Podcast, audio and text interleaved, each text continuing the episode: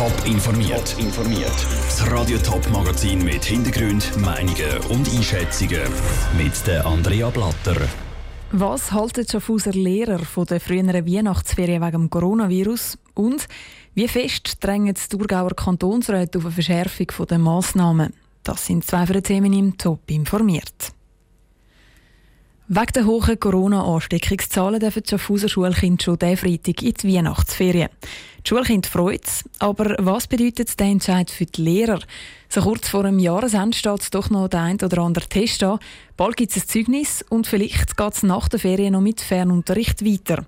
Lara Pecorino hat darum dem Präsident vom Lehrerverein Schaffhausen, Patrick Stump, in die Zähnepause angerufen und von ihm wissen, was er von diesen Massnahmen hält das Vorverlegen ist eigentlich noch nicht so dramatisch. Also wir sind ja eigentlich auch die längsten, die einmal noch Schule haben. Die Zürcher haben sowieso schon Ferien dann in selber Woche. Und Schaffhausen hat halt bis zu dem 24. normalerweise noch Schule und jetzt fallen einfach drei Schultage weg. Das ist eigentlich etwas, das nicht so stark ins Gewicht fällt. Trotzdem, meistens ist ja so vor einem Jahresende stehen noch ein paar Tests an oder man will noch Themen abschliessen, jetzt fallen die drei Schultage weg. Wie geht man mit dieser Situation um, wenn man vielleicht den Stoff nicht noch durchbringt? Ja, also die Situation haben wir vor allem im Frühling gehabt. Dort haben wir auch als Lehrerverband dann gefordert, dass man das Zeugnis streicht. Aber jetzt damals ist ja die Situation anders. Das Schuljahr geht ja noch bis nächsten Sommer. Und dann wird man halt müssen das ein bisschen schieben. Das heisst im Umkehrschluss für die Notengebung für das laufende Schuljahr fällt jetzt der Beschluss nicht so ins Gewicht. Genau, es kommt natürlich noch darauf an, wie es weitergeht. Es ist ja jetzt schon mal angekündigt worden, dass es wahrscheinlich Fernunterricht wird gehen nachher. Im neuen Jahr planet ist mal zwei Wochen und dort kann es schon sein, dass dann ähm, ein bisschen enger wird. Aber wir haben ein Herbstsemester, das eigentlich relativ lang ist und ich meine, die meisten Lehrpersonen haben schon genügend Noten gemacht. Wenn man mit dem Fernunterricht könnte weiterfahren, das heißt aber trotzdem für die Lehrpersonen auch wieder eine Umstellung, ist da der Mehraufwand groß? Ja, der ist wirklich groß. Also ich bin jetzt auch schon ein bisschen heiser. Ich bin jetzt schon drei Lektionen am Schule bei meinen Viertklässler. Ich habe eine neue Klasse, also das heißt, ähm, ich habe letztes Frühling noch sechs Klässler gehabt, die sind weitergezogen. Und das Know-how ist weg. Und ich habe jetzt neue Viertklässler und ich bin jetzt schon den ganzen Morgen am erklären, wenn wir jetzt mit diesen Plattformen online arbeiten würden, wenn der Fernunterricht kommt. Und das ist klar, ich bin heute Morgen am, am 6 Uhr aufgestanden und habe äh, neue Chats eröffnet, um Ihnen das jetzt können erklären einfach, Das muss jetzt noch irgendwie ein, diese Woche, um alles können erklären, weil nachher sehe ich es ja nicht mehr. Der Patrick Stump im Beitrag von Lara Pecorino. Kurz vor der Weihnachten büffeln also die Schaffhauser Schüler nicht etwa Mathe oder Deutsch, sondern haben nochmal einen Crashkurs für den Unterricht von die aus. Ob es dann wirklich Fernunterricht gibt, das wird die Schaffhauser Regierung noch vor der Weihnachten entscheiden. Die Corona-Zahlen in der Schweiz sind und bleiben hoch. Experten und Spitäler fordern darum dringend neue Massnahmen. Die könnte der Bundesrat schon übermorgen herausgeben. Gewissen Kantonen langt das aber nicht. Gestern hat der Kanton St. Gallen angekündigt, dass er eventuell schärfere Massnahmen ergreifen will. Das überlegt sich auch der Kanton Thurgau. In der heutigen Kantonsratssitzung hat die Regierung bekannt gegeben, dass sie nach dem Entscheid vom Bundesrat zusammensitzt und über weitere Massnahmen entscheidet.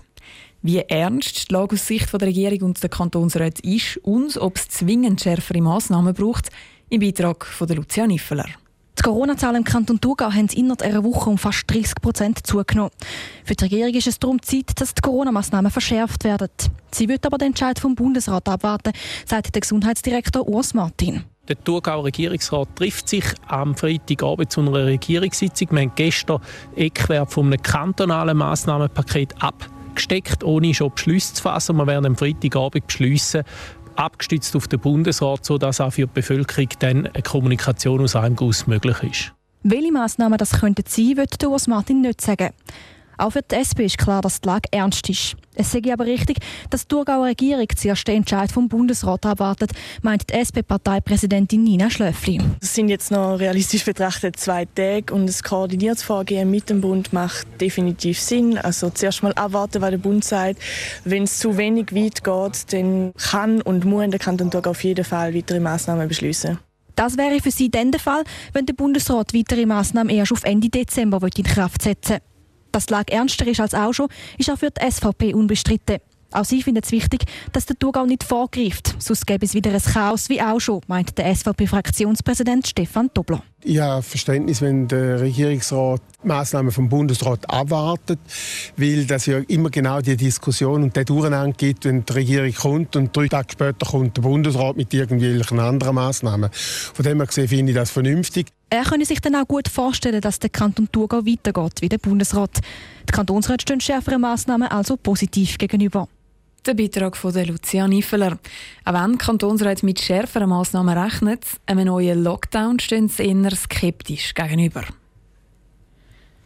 Auf einer Fläche so gross wie 10 Tennisplätze steht das Projekt Gartenvielfalt. Das Projekt ist vom Gärtnermeisterverband Kanton Zürich GVKZ, vom Zürcher Amt für Abfall, Wasser, Energie und Luft und der Stadt Dietiken. Die Gartenvielfalt soll Interessierten zeigen, wie sie einen Garten mit vielen verschiedenen Arten gestalten können. Seit heute sind die Türen der Gartenvielfalt aber zu. In den letzten Wochen sind immer wieder Stühle und Tische zerstört, Infomaterial abgerissen, aber auch das Material aus dem Globi Park für die Kinder kaputt gemacht worden. Auch jetzt sind wieder Vandalen am Werk. Ruth Menzi hat von der Petra Hausch vom GVKZ wissen, was ihr durch den Kopf gegangen ist, wo sie die blinde Zerstörungswut gesehen hat. Wir sind vor allem enttäuscht gewesen, weil eigentlich steht die Anlage ja tagsüber äh, wirklich für alle offen. Es kostet keinen Eintritt, man kann jederzeit rein. Wir freuen uns eigentlich, wenn es genutzt wird. Es gibt ja Sitzplätze und es gibt Führstellen und man darf die kostenlos nutzen und man dürfte drin verweilen. Und wir haben also so kein Verständnis dafür, wenn man das nicht im positiven Sinne kann nutzen, sondern äh, wenn man dann muss anfangen, so, so äh, mutwillige Zerstörungen vorzunehmen. Also wir sind einfach entsetzt am Schluss. Also ist völlig unverständlich, wie das, warum das muss passieren. Jetzt eben, eure Reaktion ist auch, dass ihr da bis Ende Februar sicher zumacht. Planet ihr da allenfalls auch Verbesserungen, beispielsweise eine Videoüberwachung oder sonst etwas, dass ihr da wieder auftun kann und dann vielleicht der Vandalismus nicht mehr passiert? Wir werden natürlich jetzt intensiviert äh, Kameraüberwachung installieren. Wir haben Kontakt mit der Stadtpolizei Dietika gehabt. Wir werden jeden weiteren Vorfall jetzt auch nach dem Abschluss zur Anzeige bringen. Also wir werden die Polizei aufbieten, sobald etwas vorfällt und dann geht es dann am Schluss nicht mehr nur um nur in Anführungs- und Schlusszeichen um Sachbeschädigung, sondern dann haben wir auch Hausfriedensbruch, wenn die Anlage ja jetzt beschlossen ist. Wie schaut ihr so ein bisschen die Zukunft? Was sind eure Hoffnungen, wenn es dann wieder aufgeht im Februar? Grundsätzlich hoffen wir, dass man einen super Frühling und Sommer in, in dieser Anlage könnt haben mit viel Veranstaltungen, so wie das in den letzten anderthalb Jahren auch war. Und schaut eigentlich positiv und motiviert auf den Frühling und gehen davon aus, dass man wieder das können sein, was man eigentlich wünscht sie, nämlich ein super Angebot als Lernort, Berufsbildungsort, Biodiversitätsort und auch Erholungsort. Petra Hausch vom Zürcher Gärtnermeisterverband im Gespräch mit dem Ruth Schmenzi. Gartenvielfalt Dietike macht am 1. März wieder auf und bleibt dann bis Ende Oktober auch offen. Top informiert, auch als Podcast. Mehr Informationen gibt es auf toponline.ch.